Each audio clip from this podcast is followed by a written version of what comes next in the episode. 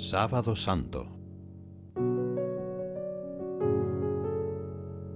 Puede sucedernos que el sábado santo sea el día del trido pascual que más descuidamos, ansiosos por pasar de la cruz del viernes al aleluya del domingo. Para que esto no nos ocurra, podemos fijarnos en las mujeres que acompañaron a la Virgen en todo momento. Para ellas como para nosotros, era la hora más oscura. Pero en esta situación, las mujeres no se quedaron paralizadas, no cedieron a las fuerzas oscuras de la lamentación y del remordimiento, no se encerraron en el pesimismo, no huyeron de la realidad. Realizaron algo sencillo y extraordinario. Prepararon en sus casas los perfumes para el cuerpo de Jesús. Sin saberlo, esas mujeres preparaban en la oscuridad de aquel sábado el amanecer del primer día de la semana, día que cambiaría la historia. Jesucristo yace hoy en el sepulcro. Manos amigas lo han colocado con cariño en aquel lugar, propiedad de José de Arimatea, cercano al Calvario. ¿Dónde están los apóstoles? Nada nos dicen los evangelios, pero tal vez al atardecer de aquel sábado fueron llegando uno a uno hasta el cenáculo, donde días atrás se habían congregado con el Maestro. Cuánto desánimo en sus conversaciones. Habían traicionado a Jesús, hasta tal punto debió de llegar el desaliento, que no faltó tal vez la idea de abandonarlo todo y volver a las cosas de antes, como si los últimos tres años hubieran sido tan solo un sueño. Sin embargo, en el silencio que envuelve el sábado santo, embargados por el amor ilimitado de Dios, vivimos en la espera del alba del tercer día, el alba del triunfo del amor de Dios, el alba de la luz que permite a los ojos del corazón ver de modo nuevo la vida, las dificultades, el sufrimiento. La esperanza ilumina nuestros fracasos, nuestras desilusiones, nuestras amarguras que parecen marcar el desplome de todo. Hay algo diferente en las santas mujeres.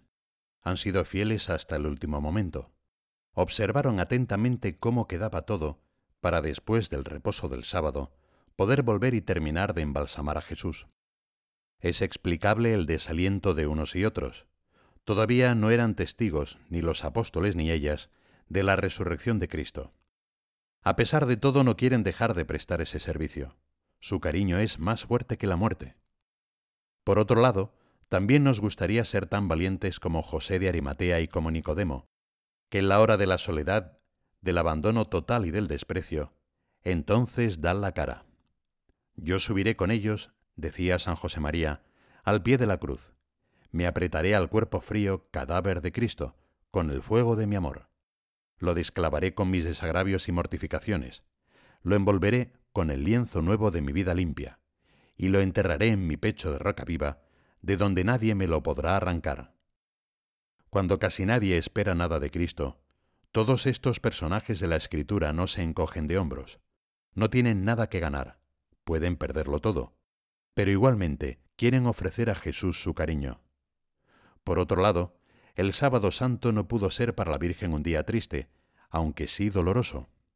La fe, la esperanza y el amor más tierno por su divino Hijo le darían paz, le harían aguardar con una ansia serena la resurrección. Recordaría entre tanto las últimas palabras de Jesús. Mujer, aquí tienes a tu Hijo empezaría ya a ejercer su maternidad con aquellos hombres y aquellas mujeres que habían seguido a Cristo desde los primeros tiempos. María trataría de reanimar la fe y la esperanza de los apóstoles, recordándoles las palabras que poco tiempo atrás habían oído de labios del Señor. Se burlarán de él, le escupirán, lo azotarán y lo matarán, pero después de tres días resucitará. Bien claro había hablado el Señor para que cuando llegasen los momentos de dificultad, supiesen agarrarse con fe a su palabra. Junto al recuerdo doloroso de los sufrimientos padecidos por Jesucristo, un alivio grande se apoderaría de su corazón de madre al pensar que ya había pasado todo. Se ha cumplido la obra de nuestra redención. Ya somos hijos de Dios, porque Jesús ha muerto por nosotros, y su muerte nos ha rescatado.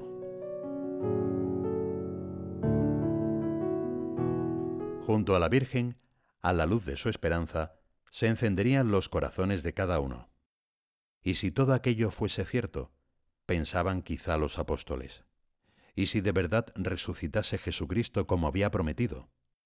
Como en otros tiempos habían estado todos juntos alrededor del Hijo, ahora les gustaría estar cerca de la Madre. Seguramente María envió a unos y otros a buscar a los que quizá no habían aparecido al principio. Es posible que ella esperara encontrar a Tomás para consolar su corazón atemorizado. En el momento de la prueba, supieron acudir a María, y con ella, qué fácil. Queremos apoyar nuestra fe en la suya, sobre todo cuando las cosas cuestan, cuando llegan las dificultades y los momentos de oscuridad. San Bernardo lo tenía bien experimentado si se levantan los vientos de las tentaciones, si tropiezas en los escollos de las tribulaciones, mira a la estrella, llama a María. Dios quiere que ella sea para nosotros abogada, madre, camino seguro para encontrar otra vez la luz en los momentos de oscuridad. Quien acude a la poderosa intercesión de Santa María sabe que jamás se ha oído decir que quienes en la Virgen confiaron hayan quedado desamparados, por más que el momento fuese duro y grande la confusión de su alma. Podemos decirle a Jesús, a pesar de la tristeza que podamos albergar, sentiremos que debemos esperar, porque contigo la cruz florece en resurrección, porque tú estás con nosotros en la oscuridad de nuestras noches, eres certeza en nuestras incertidumbres, palabra en nuestros silencios, y nada podrá nunca robarnos el amor que nos tienes. Junto a María, Madre de la Esperanza, volverá a crecer nuestra fe en los méritos de su Hijo Jesús.